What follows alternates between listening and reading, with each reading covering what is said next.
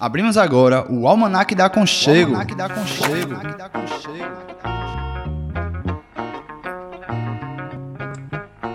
O passeio da rádio comunitária Conchego pelas aventuras da comunicação livre e popular.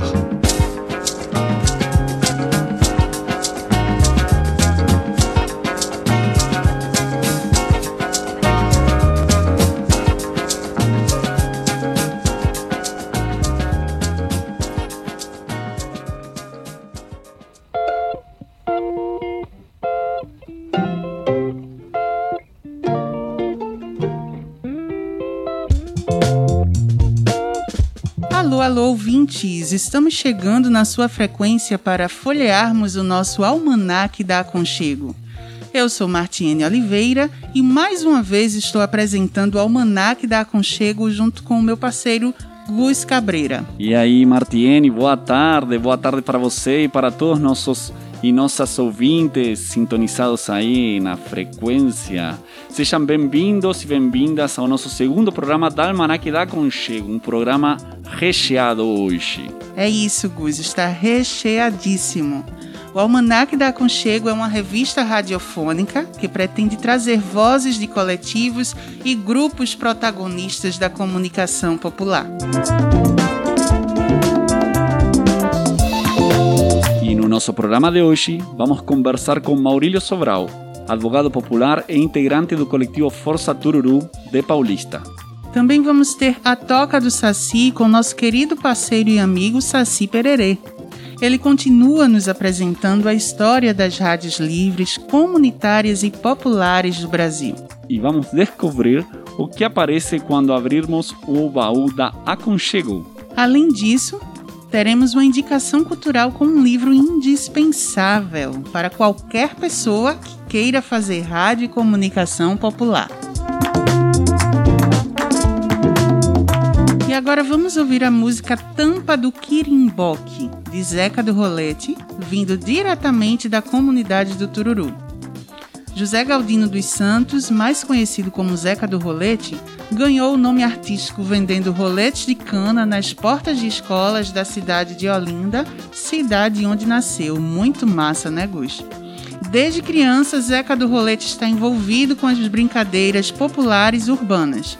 Há mais de 25 anos, fixou residência na comunidade do Tururu, no bairro do Janga, em Paulista, onde organiza junto à sua família uma sambada de coco, evento que parou devido à pandemia do coronavírus. Quero saber o que é, eu quero saber o que é. Quero saber o que é, eu quero saber o que é. É a tampa do quirrimboque, é um chip de bote com um bocado de rapé. Quero saber o que é, eu quero saber o que é. Olha no arrasta-pé, aqui é muito curiosa. Queria saber o que é. Era a tampa do Kimbok, é um chip de bode com um bocado de rapé. Quero saber o que é, eu quero saber o que é. É a tampa do Kimbok, é um chip de bode com um bocado de rapé.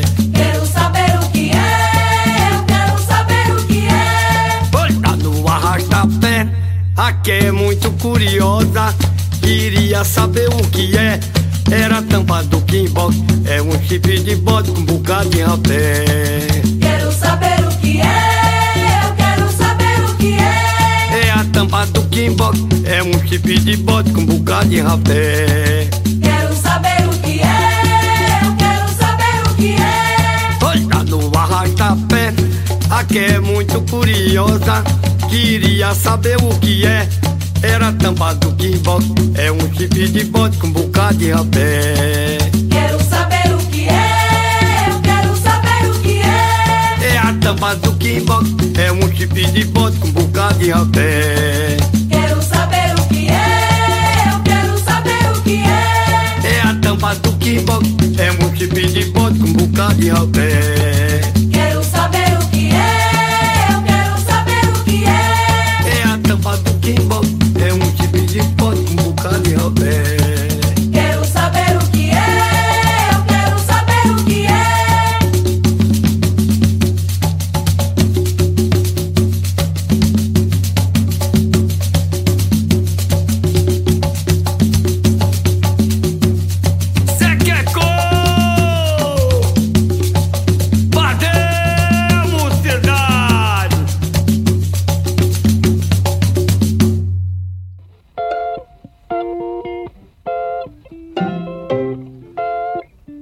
Após esse som instigado né, de Seca do Rolete, vamos agora com a entrevista com Maurílio Sobral, do coletivo Força Tururu, da cidade do Xanga, do município Paulista, na região metropolitana do Recife. Boa tarde a todos e todas e todos.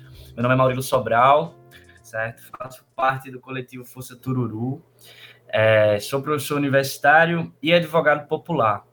Estou no coletivo Força Tururu há cerca de cinco anos, tá? Estamos juntos, construindo, disputando narrativas, construindo uma caminhada para direitos humanos em relação, que é uma coisa muito cara para a gente e é o que a gente acredita e gosta de fazer. O coletivo ele surge em 2008, certo?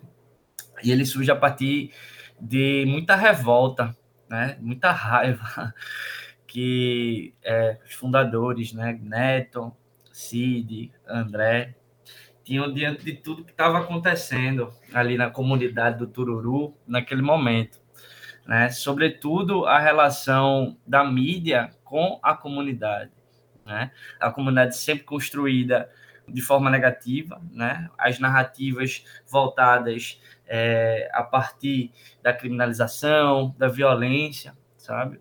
Então, e, e, junto com tudo isso, né? A raiva da violência do Estado, né? Sempre presente a partir do braço armado do Estado, a partir da militarização, né? Ausente em todas as vias inclusivas, mas presente sempre a partir do braço da violência quando se digitava até o nome do, do Tururu, é, André conta muito isso, chega é, o que aparecia era sempre algo muito negativo em relação à comunidade, sabe? Então os meninos se organizaram a partir disso e, e começaram a caminhar, né, com base sempre na comunicação popular, né? É a, é a principal arma que o coletivo tem, né? Comunicação popular e mediativismo né, como uma forma de enfrentamento e de rompimento a esse processo de rotulação e de construção negativa da comunidade. Inclusive, o primeiro, primeiro prêmio né, que a gente tem enquanto coletivo, que foi em 2012, pela Secretaria Nacional de Direitos Humanos, que foi um prêmio é, em relação ao documentário Tururu, Justiça, Paz e Vida. Né? Este é um documentário é exato que tem no YouTube, tem nas redes sociais da gente, mas tem ele na íntegra no nosso canal no YouTube. E esse documentário é fantástico porque ele mostra o Tururu pelos moradores do Tururu, sabe? Não é Jornal do Comércio, não é Globo falando, entendeu? É, é, é a comunidade falando dela própria, sabe? Como a autonomia, com a autonomia dela mesma, sabe? É, e, e, assim, e essa é a narrativa verdadeira sobre a comunidade. E aí, nesse, nesse documentário, assim, se fala desde do, de antes do loteamento, porque o Tururu, enquanto comunidade, teve um, um processo de loteamento que foi dado pelo, pelo, por, por Dom Helder, e, e aí mostra que é, a maioria das pessoas que viviam ali eram pessoas cuja renda vinha da, da pesca, né, vinha da praia, não é? Vinha, eram tiradores de coco, pescadores e pescadoras. E aí os moradores vão falando e vão mostrando também um avanço da comunidade, né? passa pelo processo de loteamento dado por Dom Helder e o surgimento da primeira creche, da escola, do PSF. Mostra também uma cena muito forte de hip hop que sempre teve no Tururu.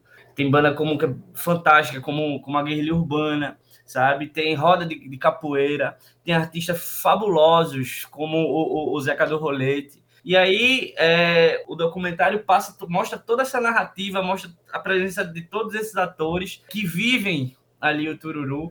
E é muito incrível assim que, que o final do documentário, a última fala, ele Maquiavel, né, que é o morador do Tururu, ele, ele olha assim, ele fala depois que o, o documentário mostra tudo isso, sabe? Mostra tipo, a coisa mais rica do mundo e aí ele fala assim no final, fala, é, tá vendo? No Tururu tem tanta coisa, sabe? Então, é, eu aconselho muito ver, assistirem esse, esse, esse documentário. Esse foi o primeiro prêmio que a gente teve, foi em 2012. Então, ali já mostrava muito do que, qual era o, o caminhar do coletivo, sabe? É, os primeiros anos do coletivo, a gente sempre teve uma atividade voltada mais para o local, porque precisava, sabe? A forma como, as, como a, a construção da comunidade para fora estava sendo posta, precisava que o coletivo atuasse ali dentro, para mostrar os problemas de ali dentro, para mostrar uma articulação ali dentro. Depois o coletivo foi ganhando dimensões para fora do território, mas sempre tendo a comunidade Tururu como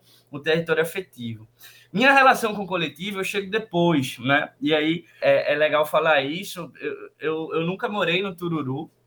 Eu conheci o Tururu a partir do coletivo Força Tururu. E isso é bem importante dizer, porque, e, e massa também dizer, porque a forma como eu cheguei lá, lá, lá no Tururu foi a seguinte: em 2016, 2015, 2016, eu e outros companheiros e companheiras, a gente fez um coletivo chamado Butuca que era um coletivo que tinha proposta mediativista também, sendo que era um mediativismo voltado mais para o controle informal da atividade policial. Né? Recife estava bombando de, de, de, mortes, casos de violência policial, de mortes causadas pelo Estado, etc. E aí a gente, muito baseado na atuação de alguns coletivos do Rio de Janeiro, como Papo Reto, e de uma galera que desenvolveu um aplicativo chamado Nós por Nós, a gente desenvolveu uma ideia parecida aqui na região metropolitana, desse aplicativo Butuca, que levava o próprio nome do coletivo. E aí a gente estava começando a trabalhar essa, essa questão de controle da atividade policial aqui na região metropolitana a partir disso, né? Hoje todo mundo tem uma câmera, né, de celular. Então tá, tá mais acessível. Os governos anteriores, né, possibilitaram o, o acesso a, a, a, esses instrumentos. E aí a gente conversando numa das nossas formações, a gente fez, meu irmão, tem um coletivo aqui na região metropolitana que trabalha mediativismo e comunicação popular há quase 10 anos. A gente tem que ir lá conhecer essa galera. Não é possível, pô. A gente tem que ir lá beber na fonte. E aí mandamos uma mensagem para os meninos, assim. Os caras responderam. E aí a gente teve um encontro lá na Associação de Moradores do Tururu, certo?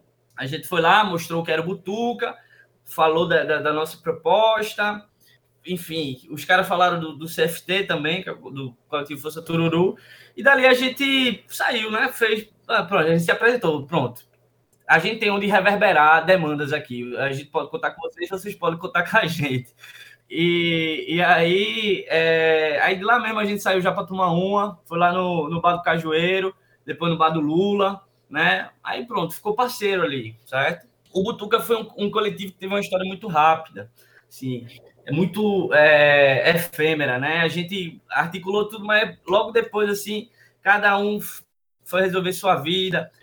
Mas o Butuca acabou, teve pouco tempo de história, né? E aí, em 2017, 2018, e aí eu tinha voltado a morar em Recife e André me mandou uma mensagem assim: ó, a gente vai fazer um intercâmbio no Rio, o coletivo, e eu já tô com uma lista assim de, de, de coletivos que eu já tô articulando. Mas eu queria ver se tu tem alguma coisa assim que tu possa ver pra gente lá também. Eu fiz, não, eu tenho, eu tenho contato de Lana lá do Papo Reto, eu posso tentar articular. Aí eu fiz, aí como é que é esse intercâmbio? A gente vai conhecer os coletivos mídia ativistas de lá, vai dar rolê lá na periferia, fazer essas pontes. Aí eu fiz, porra, André, me coloca nessa também. Eu quero dar esse, eu quero dar esse rolê por lá. E aí, pronto. E aí, de, dessa viagem para cá, eu já voltei e tô vestindo a camisa aí do coletivo. Tem cinco anos já, quase. E tamo junto aí, construindo. Você está ouvindo o segundo programa da Almanac da Conchego, com a participação de Maurílio Sobral, do coletivo Força Tururu. Vamos para um rápido intervalo e voltamos já já. Fica aí. Quer entrar em contato conosco? Ligue 99721 5409.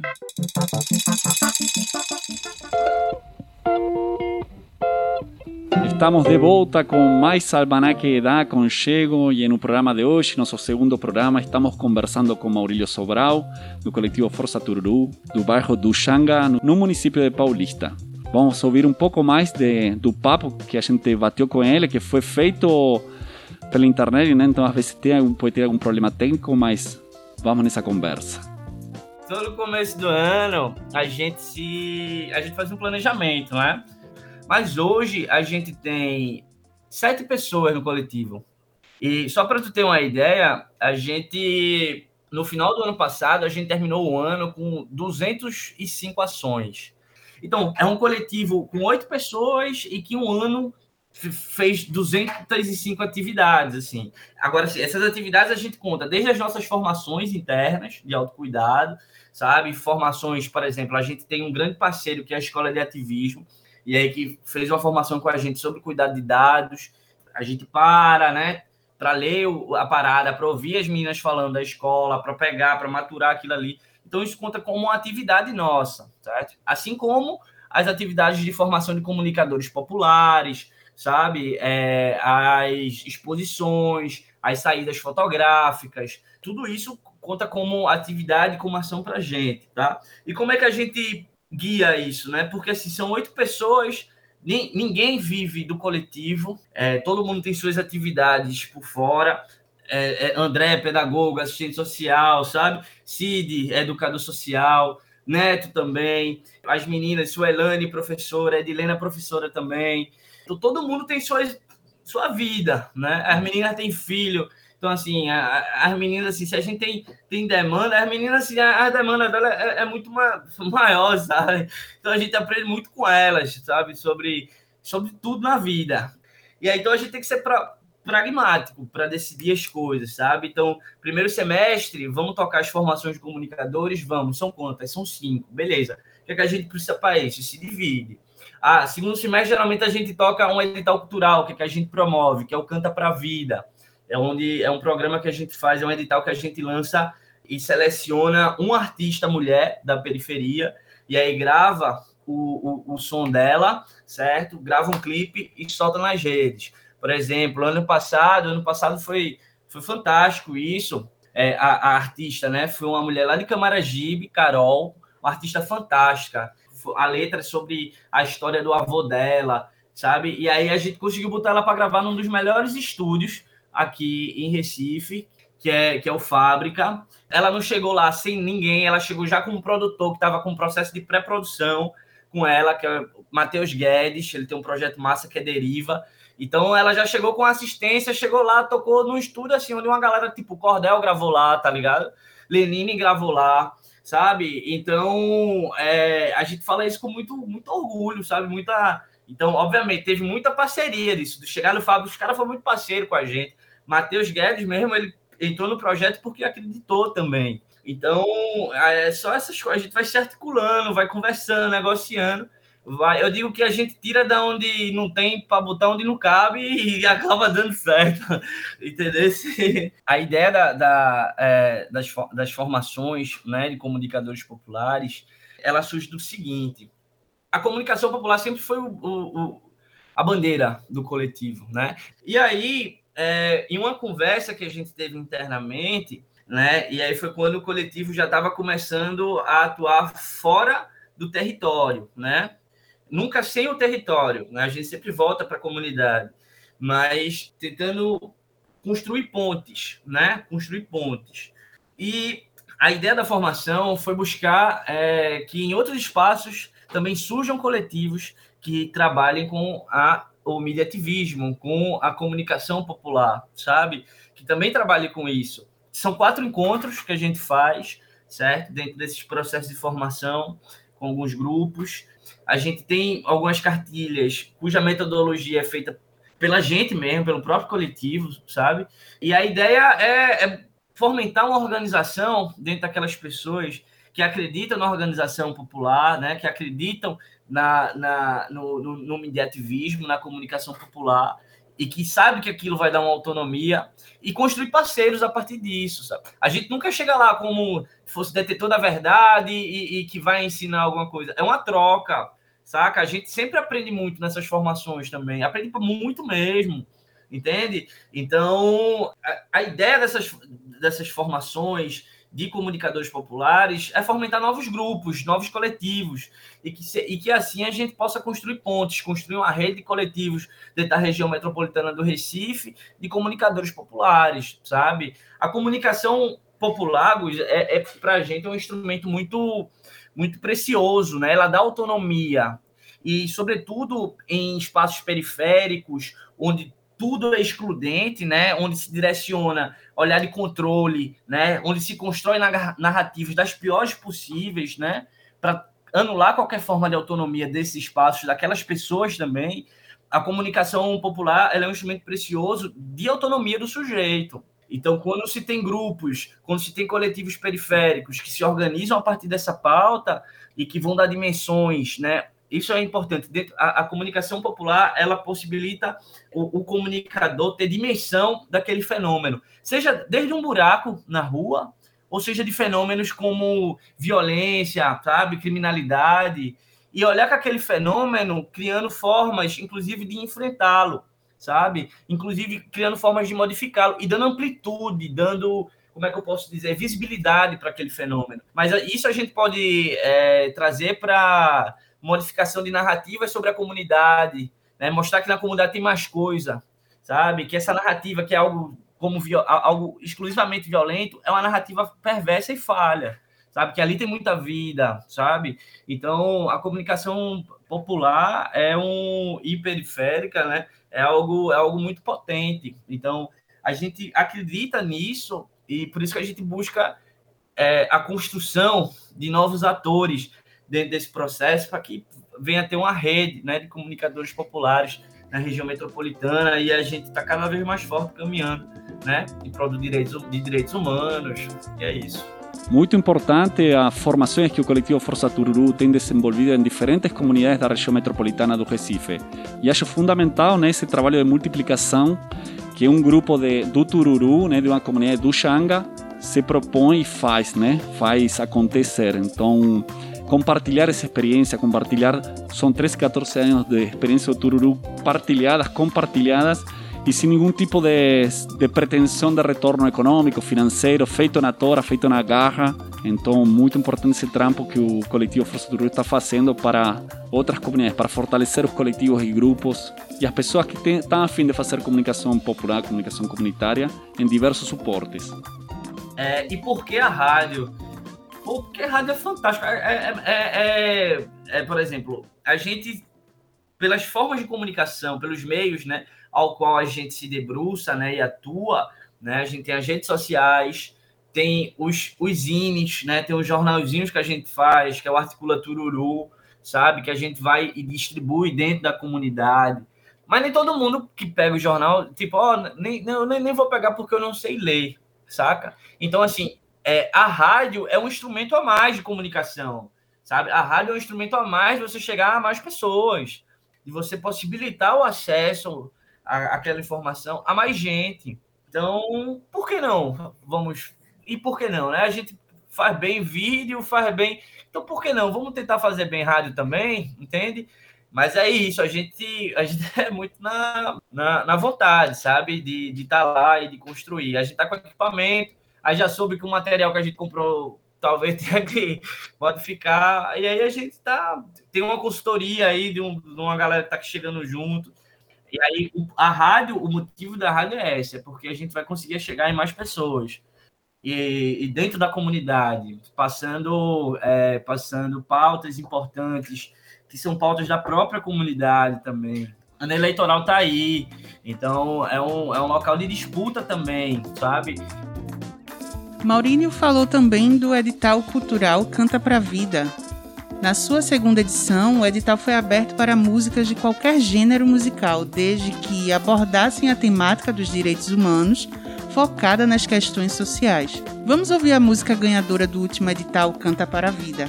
Laço de Passarinheira, de Caroline Nicole Santos da Silva, ou simplesmente Carol. Depois vamos para um intervalo e já já voltamos, tá?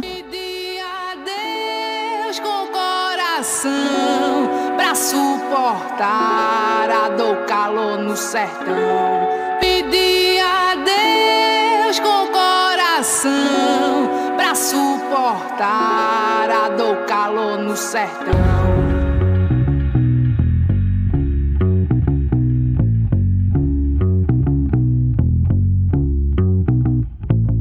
Nove anos, menino saiu pra trabalhar. Em casa, mãe e as irmãs tinham que ajudar. Seu pai saiu de casa cedo, abandonou. Essa história que eu vou contar. Não maltrate esse índio, ele é um guerreiro. Vem de tempos antes do navio negreiro. Mas pareceu-me laço de passarinheiro. Cobra, cascavel, coral criado em cativeiro. Parece laço de passarinheiro. Cobra cascavel, cora soltando seu veneno. Pedi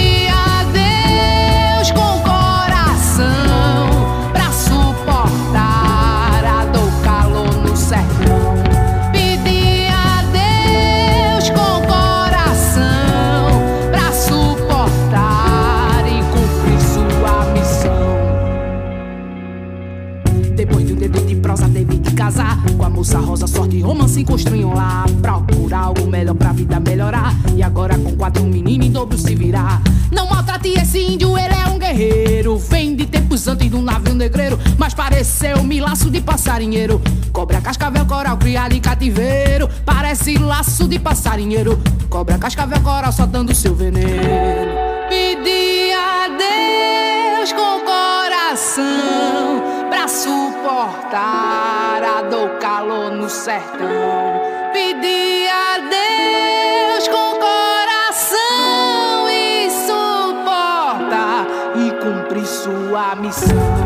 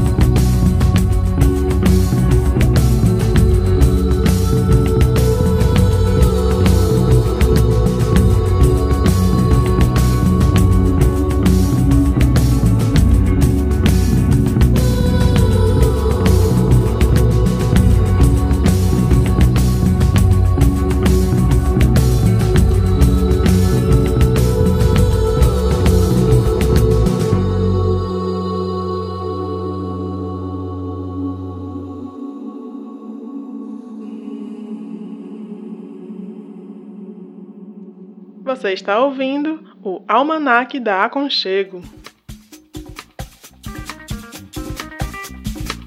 Você sabia que a Rádio Comunitária Aconchego funciona totalmente com software livre? É isso mesmo. Utilizamos uma distribuição feita por e para rádios comunitárias latino-americanas. Além de participarmos da rede de rádios e software livre. Quer mais informações? Acesse radioaconchego.milharal.org barra tecnologia livre.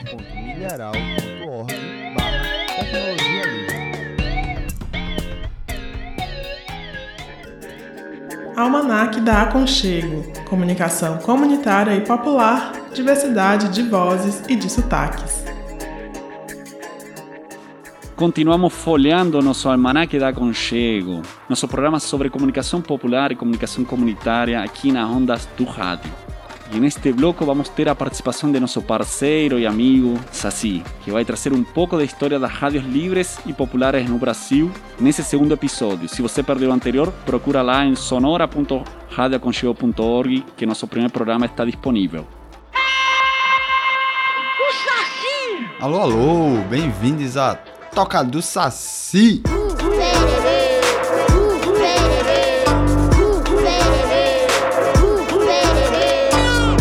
No último programa, falamos um pouco da história do rádio e chegamos até o momento da invenção da transmissão por frequência modulada, a FM. Neste ponto da história, o rádio se firma como um meio de comunicação diretamente ligado ao entretenimento. Enquanto nos Estados Unidos o rádio vai ter uma expansão ligada ao mercado, com participação ativa da indústria fonográfica e da publicidade, na Europa a coisa anda de forma diferente. Por lá é posto em prática um modelo onde o monopólio do espaço radioelétrico é do Estado, ou seja, apenas o Estado poderia ter emissoras de rádio. Esta regra europeia fez surgir diferentes movimentos que contestavam o monopólio do Estado. E é sobre um destes movimentos que vamos falar hoje, as rádios livres. O primeiro movimento europeu que tentava atacar o monopólio do Estado foram as rádios piratas, que receberam este nome não apenas por estarem ilegais, mas por realizarem transmissões dentro de navios, fora do alcance das autoridades. As rádios piratas dão seus primeiros passos no final dos anos 50, porém, apesar de contestarem a exclusividade do Estado, estas rádios, em geral, tinham uma característica comercial, trazendo sons populares como o rock e aproveitando a audiência para ganhar dinheiro com a publicidade.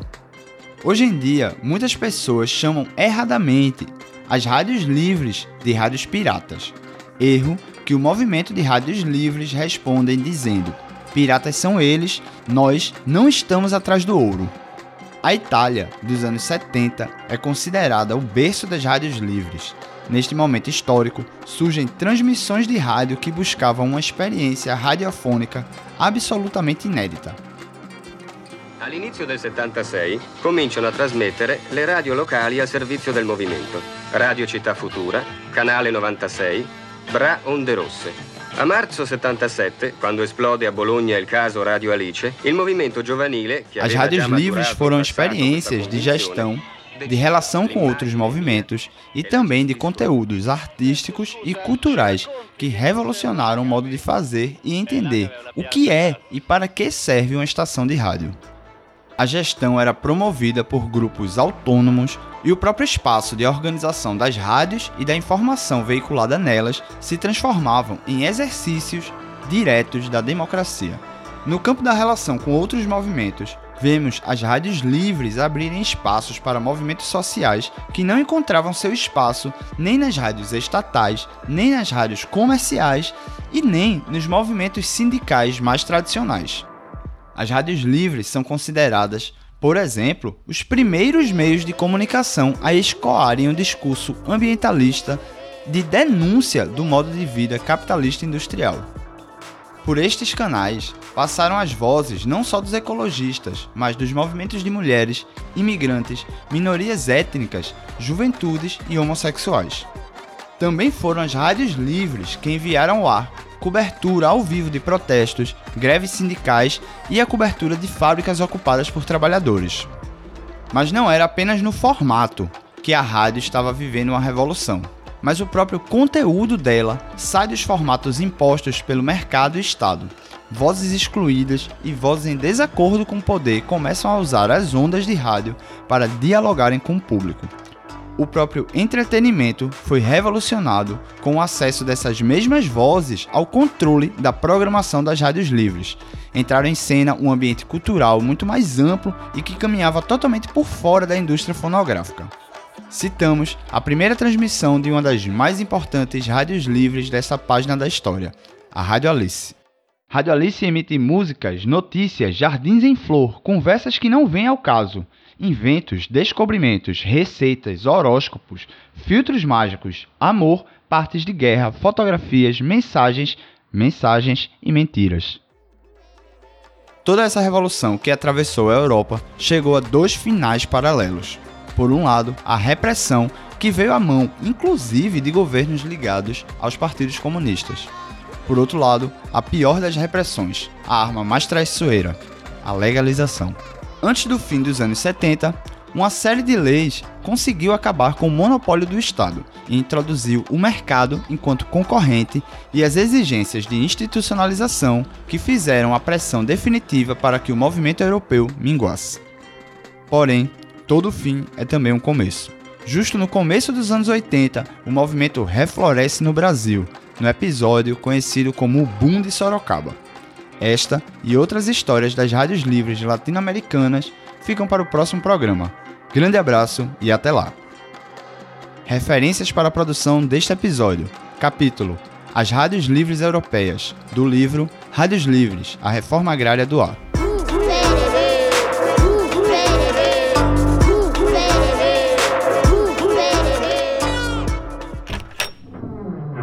Baú da Aconchego um passeio pelos programas e memórias gravados pela rádio comunitária Aconchego. Coisas Frágeis 2, Neil Gaiman. A Câmara Secreta. Não tema os fantasmas desta casa. Eles são a menor de suas preocupações. Pessoalmente, acho os barulhos que eles fazem reconfortantes. Os rangidos e passos no meio da noite. Seus truquezinhos de esconder coisas ou tirá-las do lugar. Acho meigos, não pertuquietantes. Fazem o lugar se parecer muito mais com um lar. Habitado. A parte os fantasmas, nada vive aqui por muito tempo. Nem gatos, nem ratos, nem moscas, nem sonhos, nem morcegos. Dois dias atrás vi uma borboleta. Uma monarca, acho, que dançava de quarto em quarto e pousava nas paredes e esperava perto de mim. Não há flores nesta casa vazia. E, temendo que a borboleta morresse de fome, forcei uma janela até escancará-la. Fiz minhas duas mãos em copas em torno do seu ser farfalhante e, sentindo suas asas beijando minhas palmas tão suavemente, a pus para fora e a vi voar para longe. Tenho pouca paciência com as estações aqui, mas a sua chegada aliviou o frio deste inverno. Por favor, ande por aí, explore quanto quiser. Rompi com a tradição em alguns pontos. Se há um cômodo trancado aqui, você jamais saberá. Não vai encontrar velhos ossos ou cabelos na lareira do porão. Não encontrará sangue. Olhe, só ferramentas: uma máquina de lavar, uma secadora, um aquecedor de água e um molho de chaves. Nada que possa alarmar você. Nada sombrio. Posso ser carrancudo, talvez, mas apenas tão carrancudo como qualquer um que tenha sofrido o que sofri. Infortúnio, descuido ou dor, o que importa é a perda.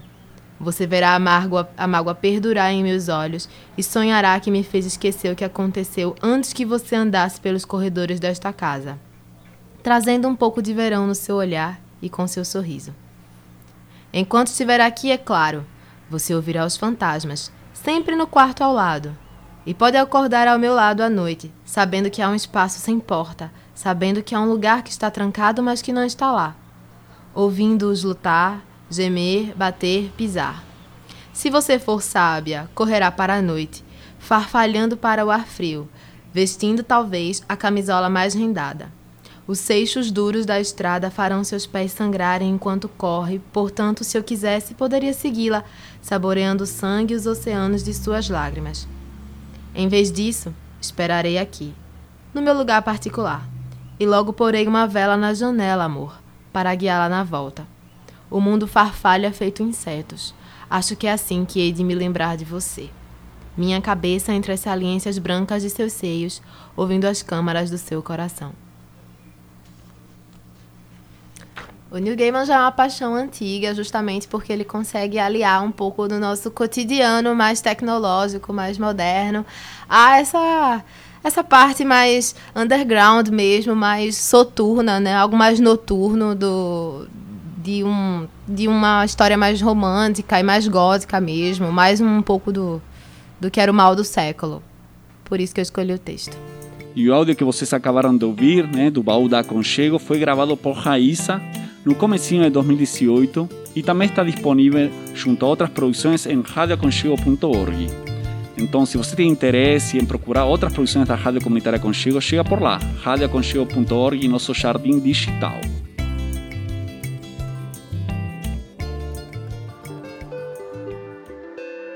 Indicação cultural. Quer aprender a fazer rádio, dominar a linguagem do meio e melhorar seus programas? Então, a nossa indicação cultural de hoje é o Manual Urgente para Radialistas Apaixonados, de José Ignácio Lopes Vigil. Um livro de fácil leitura com atividades para melhorar desde a locução, a escrita de roteiros até a organização de uma grade de programação. José Ignácio Lopes Vigil é comunicador e formador radiofônico. Foi padre jesuíta, estudou teologia bíblica e coordena o Centro Radialistas Apaixonadas e Apaixonados, localizado em Quito, Equador. A partir da sua experiência como diretor da Rádio Santa Maria, na República Dominicana, viajou por toda a América Latina, ministrando oficinas e cursos sobre comunicação comunitária e popular. E agora vamos ouvir um trecho do, do, do manual, né, que, criado por José Ignácio Lopes Gil, que é muito massa. Né? Vai dar um gostinho de quero mais e você vai querer encontrar essa obra. É isso, um manual, ou seja, são páginas destinadas a aprender a produzir. a dominar a linguagem do meio radiofônico para alcançar o melhor desempenho e profissionalismo dentro dos principais gêneros e formatos. É urgente, porque a relação entre as emissoras comerciais e comunitárias, entre cadeias via satélite e rádios locais está marcada, hoje mais do que nunca, por uma extenuante concorrência. Se não oferecermos programas de qualidade, se não ganharmos audiências em massa, de nada servirão nossas melhores intenções de comunicação. É para rádio apaixonadas e rádio apaixonados, para colegas inconformados que inventam, que experimentam, que gostam do microfone, para aqueles que apostam em uma rádio mais dinâmica e sensual e para aqueles que lutam por um mundo onde todos possam comer seu pão e dizer sua palavra. Quebrando as cercas do latifúndio midiático, reforma agrária no ar. Almanac da Aconchego, uma revista sobre comunicação comunitária e popular.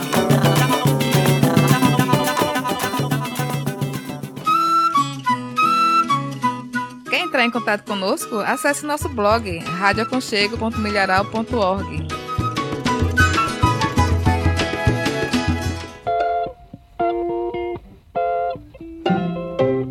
Último bloco de nosso almanaque da Conchego, né? Neste último bloco vamos escutar ainda um pouco mais da conversa com Maurílio Sobral, integrante do coletivo Força Tururu. Ele vai compartilhar com a gente alguns dos desafios e dificuldades que o coletivo tem na hora de fazer comunicação popular. Tem dois desafios, assim. O primeiro, antes de chegar nos próprios desafios da comunicação em si, é os desafios dos comunicadores, né? A gente, nós somos um coletivo. Então, não temos CNPJ, sabe? A gente já discutiu muito sobre isso, porque a gente funciona bem enquanto coletivo, tá? A gente é coletivo de rua. Então, a gente tem limitações de verba também. E sem orçamento, as coisas ficam muito mais difíceis. Ficam muito mais difíceis, assim. Tá? Pô, tirar do bolso, a gente também tira do bolso. Mas, assim, a gente precisa de uma estrutura para tocar isso aí. Ter acesso a material, câmera, manutenção da câmera, caríssima. O computador para editar, ter um mínimo para a gente poder tocar essa história. Então, de um tempo para cá, a, a, gente conta com alguns parceiros, a gente manda para editais também, sabe? Mas é necessário que se tenha um incentivo absurdo nisso que a gente chama de, de, de terceiro setor e com menos burocratização, sabe? Muita coisa se exige CNPJ.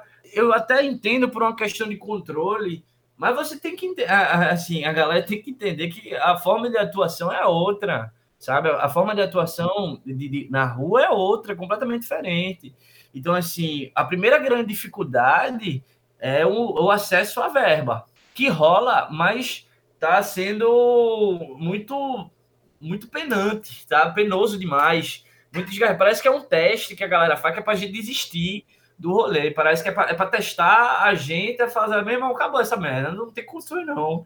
Não tem. Então, assim, editais, parceiros, por exemplo, pô, as meninas do escola de ativismo, rocheira demais, assim, sabe? Essas, elas dão formações e são parceiras mesmo, sabe? A gente que a gente construiu uma relação fantástica. Tem a Fase também, que é uma grande parceira. É, lá fora tinha é Caritas, eu acho, é, que, que é da, da Alemanha, que também chega junto.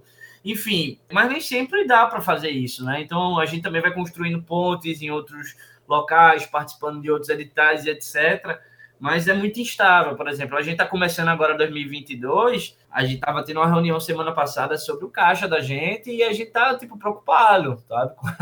sabe? E aí, vamos tá vendo que o negócio não tá muito favorável não esse ano.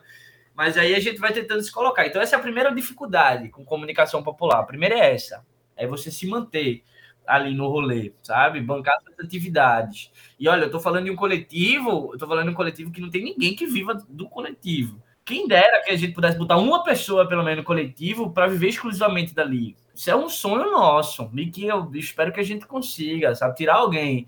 Todo mundo tem mais de um emprego no coletivo. Sabe? Tirar alguém, sei lá, do, do coletivo para viver do, do coletivo, das, das atividades do coletivo. É, eu acho que a gente teria mais possibilidade de alcançar mais espaço, sabe? Essa é a primeira dificuldade. E aí, quais são as dificuldades é, da comunicação popular enquanto instrumento, né? Assim, eu não consigo diferenciar a comunicação popular de mediativismo, sabe?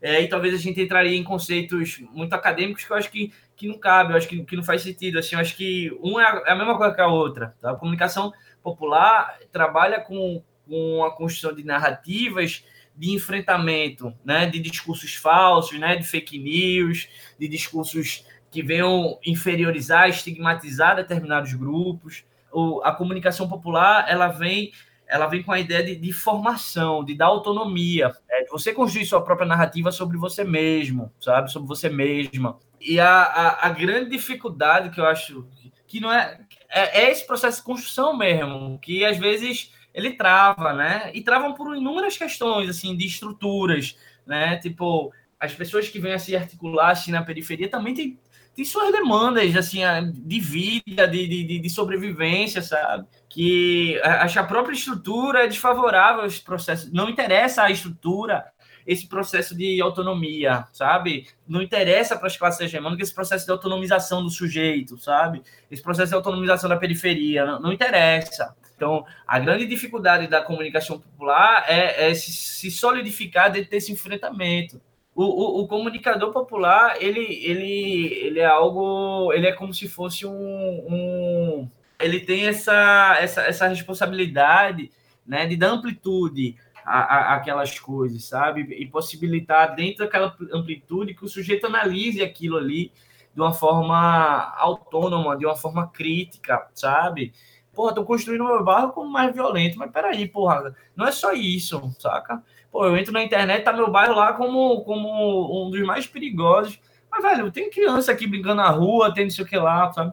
Então, para mim, são esses os dois grandes desafios da, da comunicação popular. E a necessidade da gente construir mais parceiros, sabe? Que a galera do terceiro setor olhe para os coletivos, assim, com mais, com mais respeito também, sabe? e dê mais autonomia aos coletivos. Já acredito na história, a gente tá botando a vida da gente naquilo ali, entendeu? Então a gente tá botando energia que não é energia de pouco tempo, é de muito tempo. Então, assim, dê mais autonomia para os coletivos trabalharem, dê mais autonomia para os coletivos tocarem, tocarem rolê. Para que burocratizar tanto? É, não, não cabe burocracia para que trabalha com, com, demandas de rua, sabe? Assim, então a galera tem que flexibilizar mais isso aí. Entendeu? Assim, é importantíssima, né, Gus, a fala de Maurílio, é, principalmente no aspecto desses desafios aí que ele aponta. Né, a gente já vem falando, né, foi algo bem parecido até com o outro episódio, é, mas aí a gente volta de novo né, a bater nessa tecla sobre a questão do financiamento, do apoio, né, das parcerias. E uma coisa que a gente percebe é que os coletivos que vão se formando, né, a gente pode muito bem colocar esse, essa frase na porta de, de cada coletivo, né? Pelo menos dos que tiverem sede, né? É a gente por a gente mesmo.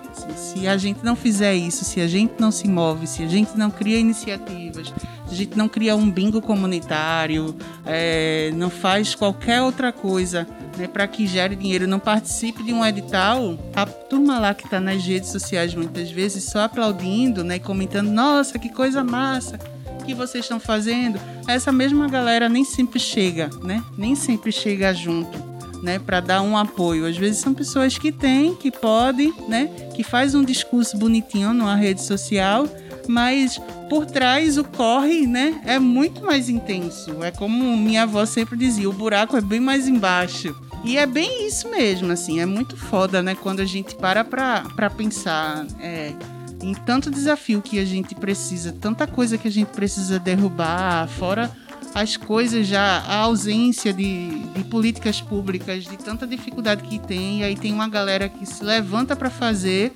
mas não tem um recurso para manter. Vontade tem, ideia tem, é um mundo de, de ideias, muitas vezes, que a gente nem consegue colocar tudo em prática porque não tem recurso, não tem apoio financeiro. E quando a gente vai ver até os editais que o próprio governo coloca, são editais que vão burocratizando tanto, né? E, e assim, fica muito claro que quem está criando essas coisas, né, lá representando o povo no governo, muitas vezes não tem nem noção de quem é o povo.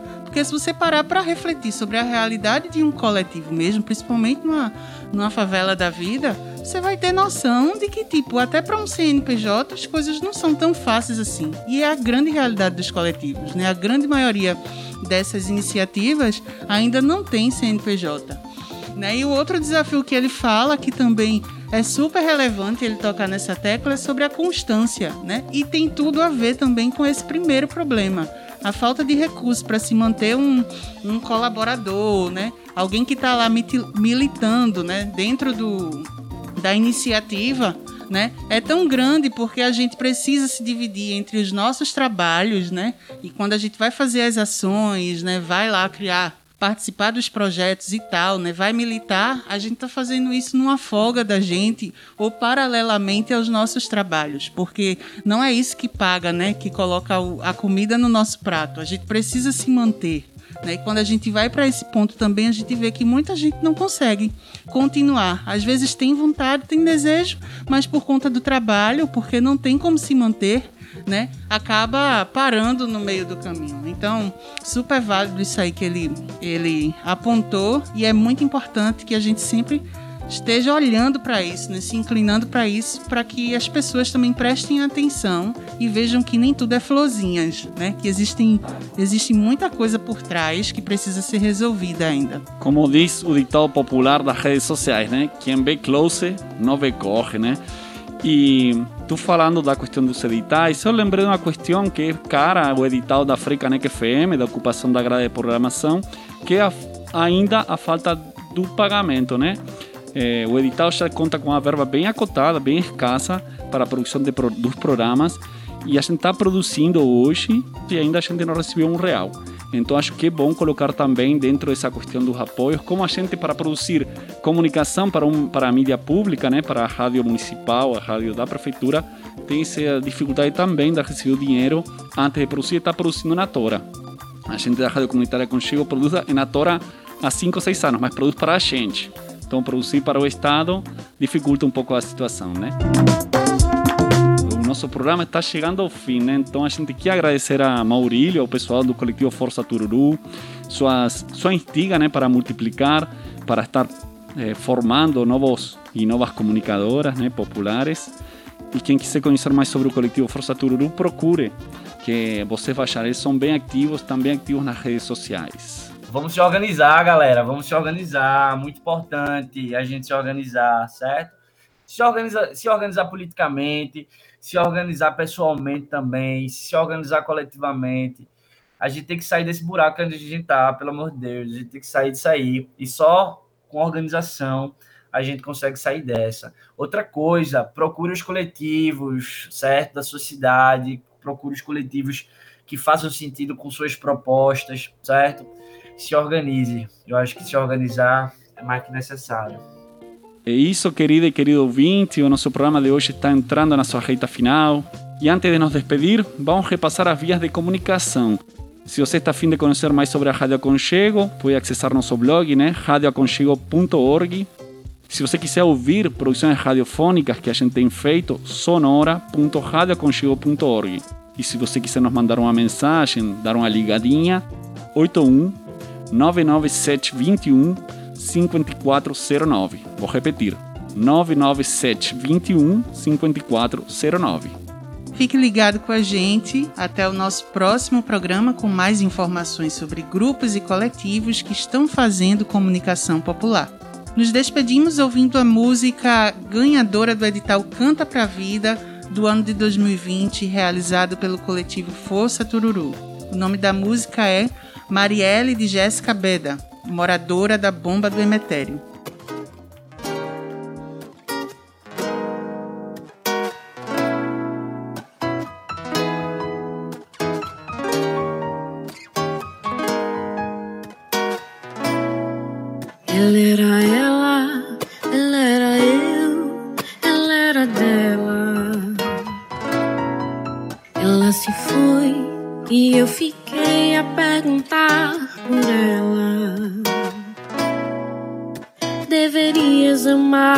Quiser, se não fizesse pra ela, livres não era.